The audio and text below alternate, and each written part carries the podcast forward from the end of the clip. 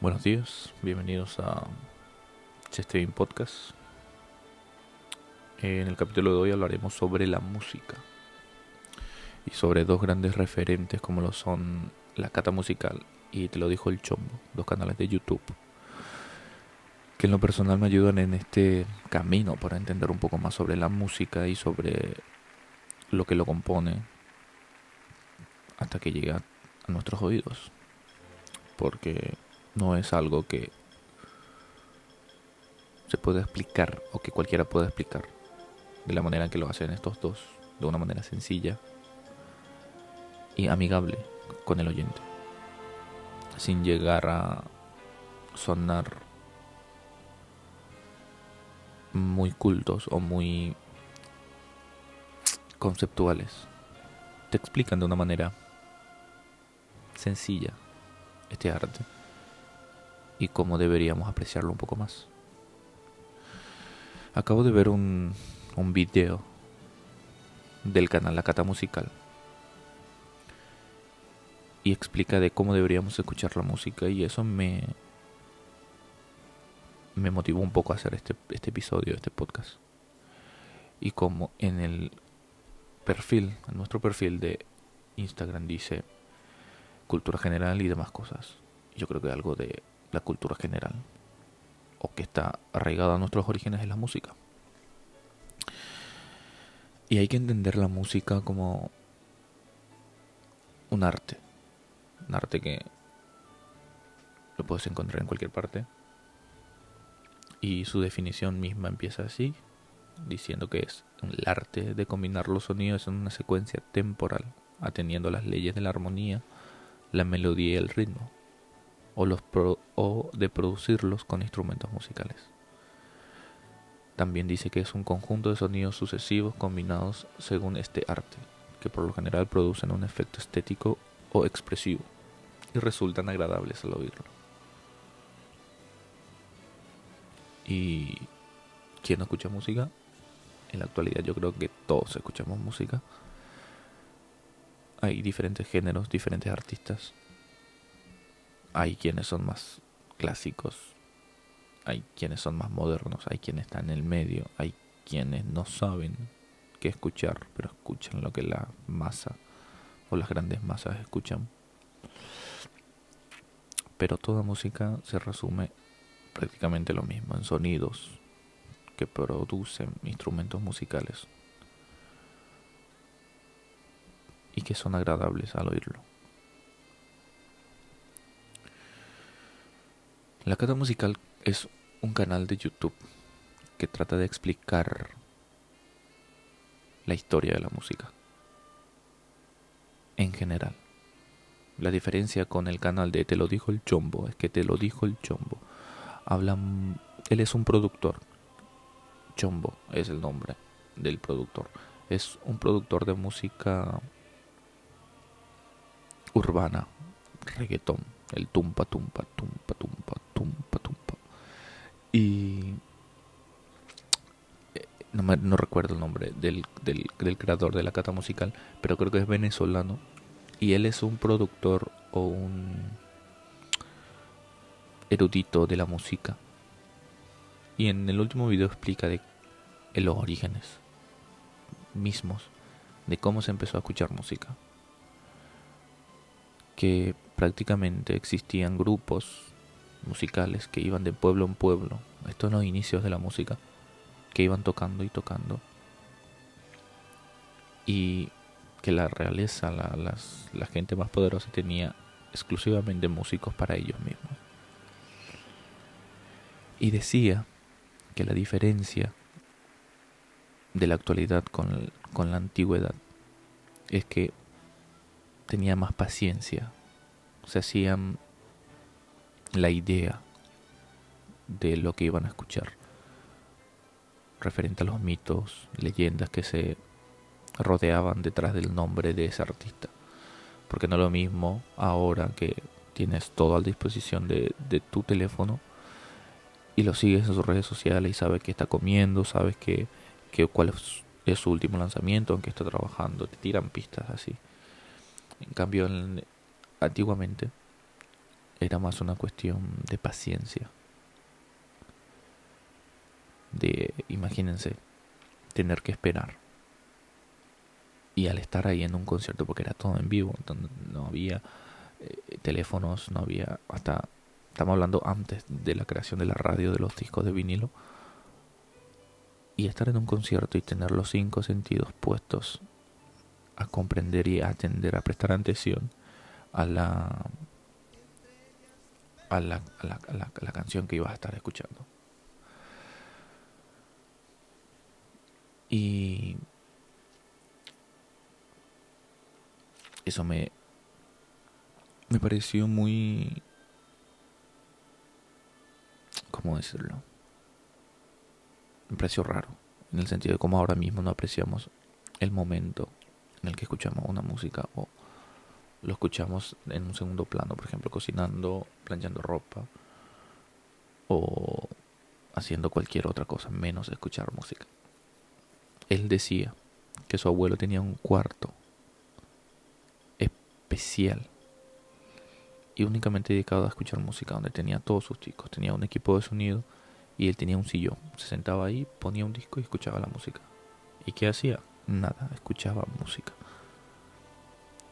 ¿Y cuántos de nosotros, o en la actualidad, qué persona hace eso? Entonces, él intenta educarnos de una manera sencilla y amable de cómo deberíamos de escuchar música. Ahora hay artistas que la, la están rompiendo con todo y lo tenemos al alcance de un clic podemos escucharlo 24 horas al día, los 365 días del año, pero ¿qué pasa? En la antigüedad no existía eso. Y últimamente estoy escuchando mucha mucha música en vivo. Me y de las viejitas, porque normalmente las canciones de actuales, las del momento, en vivo suenan totalmente diferente a cómo suena en la grabación, en el disco en las aplicaciones.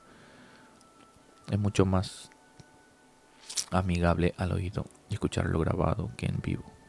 O eso creo yo, dependiendo de la energía que le ponga el artista en escena o de lo que él te transmita ¿no? en el escenario. Pero bueno, estaba leyendo que Juan Gabriel fue uno de los primeros de música eh, popular en presentarse en el Palacio de Bellas Artes. Y eso ya en el 90. Imagínense lo retrasado que estábamos nosotros aquí en Latinoamérica. Dice Juan Gabriel en el Palacio de Bellas Artes es el primer álbum en vivo del cantante y compositor mexicano, grabado en el Palacio de Bellas Artes de México, del 9 al 12 de mayo en 1990 y publicado el 20 de diciembre del mismo año. La presentación convirtió a Juan Gabriel en el primer cantautor de música popular mexicana en presentarse en el Palacio de Bellas Artes con la Orquesta Sinfónica Nacional. El disco nominado al Álbum Pop del Año en los premios Lo Nuestro del 92 y es considerado uno de los mejores álbumes del artista. Y hay que ver, hay que darle una oportunidad a esta presentación. Y ahora entiendo las diferentes vestimentas que tienen en los videos, en los cuales están en YouTube en, la portada de este álbum aparece con una con un traje blanco. Y hay otros que están con un traje negro con detalles en, en, dorado. Y ahora veo que se presentó del 9 al 12 de mayo. Y digo la gente que tuvo la oportunidad de escucharlo en vivo de sentir su música. Porque él, él, él te transmite yo con los videos, los, los, videos que puedo ver, a mí me llega totalmente lo que él quiere transmitir. Y si conoce su historia, lo que sufrió, lo que pasó, fuera de, de que sea de una preferencia sexual o no, eso a nadie le importa. Y si te importa, pues actualízate. Estamos en el siglo XXI Imagínense en esa época tener que ser él, un artista consagrado nacional e internacionalmente, cuántos, cuántos obstáculos tuvo que pasar para llegar a ser lo que es hoy en día, un mito, una leyenda de la música latinoamericana o en español.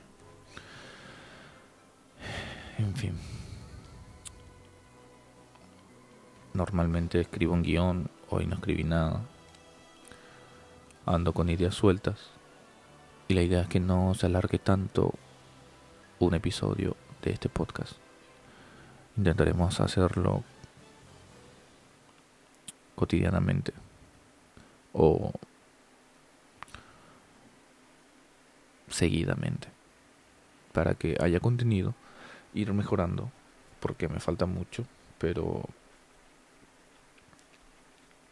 la intención es lo que cuenta dirían los perezosos y nada les recomiendo estos dos canales lo pueden encontrar en YouTube es totalmente gratis la cata musical y tiene un, una copa de vino con una base de, de, de, de qué instrumento musical era. No, no es un saxofón. Era un no me acuerdo. Un instrumento de viento de base en la portada del canal y te lo dijo el chombo es un caribeño jubilado que te resume vidas, historias de artistas, te cuenta cómo, cómo fue evolucionando y la, la música urbana. Y también te habla sobre música pop, te habla sobre el rock, de cómo fue su experiencia, porque él lo vivió de primera mano, él estuvo desde el 70, desde muy joven, ahí intrínseco en la, en la música y cómo fue evolucionando. Y tiene resúmenes de, de, biografías de Freddie Mercury, Michael Jackson, Bob Marley, de, de Gustavo Cerati, de gente que, que no recuerdo el nombre, pero referentes de la salsa, de la bachata. Y son vídeos cortos, de 10 minutos como mucho. Y te educan, porque son vídeos educativos. Y eso es lo que deberíamos de buscar. No llenar un vacío con contenido sin contenido. ¿Me entienden? Y nada, recomendado los canales de YouTube. La Cata Musical te lo dijo el chombo. Porque son referentes de, de educación musical. Y si conocen algún canal sobre libros, sobre películas, sobre series, que yo tengo unos cuantos, pero si ustedes conocen uno que les educa de una manera en la que ustedes entiendan y aprenden, me gustaría que me la recomendaran así le echo un vistazo. Y también recomendarles el álbum en el Palacio de Bellas Artes de Juan Gabriel del 90, porque son tiene dos, una del 90 y otra creo que fue en el 2004, si mal no recuerdo. A ver. Em, Bellas Artes, Bellas Artes, Bellas Artes. Juan Gabriel, Bellas Artes, a ver. Eh, tiene dos, una en sus 40, que es del 2013, y la de el 99, del, del, del 90, que ambas son muy buenas, pero en lo personal me gustan más las de la primera, donde está más joven y canta, baila enérgicamente. Y luego está la, un, la de la de Adele en el Royal, en el Palacio del Royal Hall, que está muy bueno también, que fue el, una grabación en vivo de su segundo álbum, creo que fue 21 con grandes temas. Y si lo pueden encontrar en subtítulos, que yo lo tuve que buscar muchísimo para encontrar todo el concierto en, subtitulado, vale la pena. Tiene muy buenas letras y te cuenta historias y de cómo fue para que ella se inspirara en hacer esas canciones. Así es que nada, la próxima edición tal vez hablemos sobre películas y series. Y nada, me tuve que tomar dos copas de vino para armarme de coraje y grabar un capítulo hoy. Así es que muchas gracias y nos veremos o nos escucharemos en un próximo episodio.